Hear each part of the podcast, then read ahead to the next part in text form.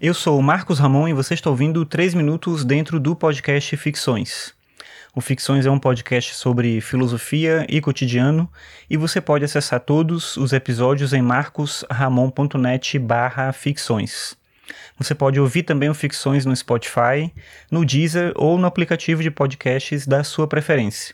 Me ajuda se você compartilhar os episódios com outras pessoas, porque assim mais gente fica sabendo aqui do podcast.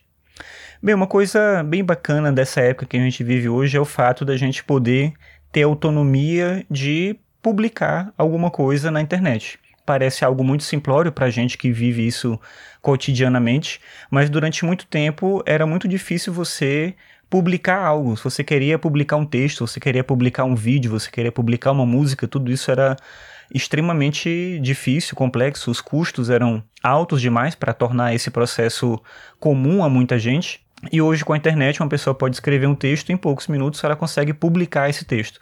Claro que tem uma dimensão diferente dessa publicação na internet, que se torna, em certa medida, banal quando todo mundo pode fazer, e uma publicação que é referendada por uma editora, por exemplo, quando você tem um livro publicado e ele tem um alcance, obviamente, diferente.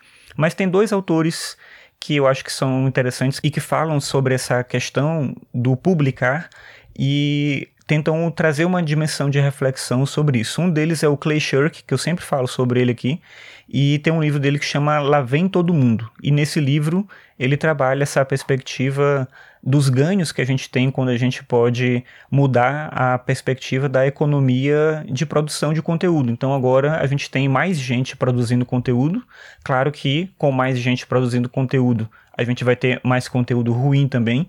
É isso que ele chama de excedente cognitivo mas para ele, na visão dele, aquilo que é bom se sobressai acaba valendo a pena essa, essa dimensão dessa quantidade de coisas que são colocadas.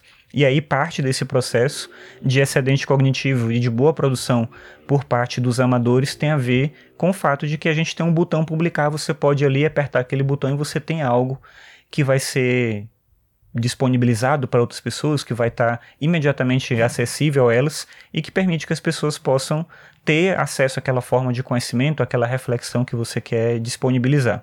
Mas um outro autor que fala sobre isso também é o Austin Kleon, que eu comentei aqui, de um livro que chama Mostra o Seu Trabalho. E o Austin Kleon traz uma, uma ponderação diferente dessa do Clay Shirk, enquanto ele elogia essa possibilidade como algo realmente louvável né, e, importante da nossa época, o Austin Kleon coloca esse botão publicar como um possível problema se a gente não tiver o cuidado e a atenção de pensar bem sobre isso que a gente vai publicar. Quando era mais difícil publicar alguma coisa, o processo mesmo de levar aquele conhecimento, aquela informação a público, já gerava, pelo próprio processo que era complicado, um tipo de cuidado com aquilo que ia ser dito. Hoje, quando a gente pode rapidamente escrever alguma coisa e apertar esse botão publicar, a gente corre o risco de falar coisas das quais a gente vai se arrepender e depois é, não tem como voltar atrás e simplesmente apagar aquilo que você colocou.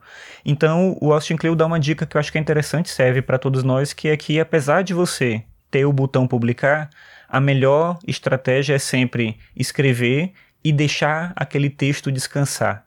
E no outro dia pensar se vale a pena apertar esse botão ou não. A possibilidade de ter esse poder de publicar tudo a qualquer hora não significa que a gente tem que usar essa possibilidade a todo tempo pensar um pouco mais, refletir um pouco mais, faz muita diferença.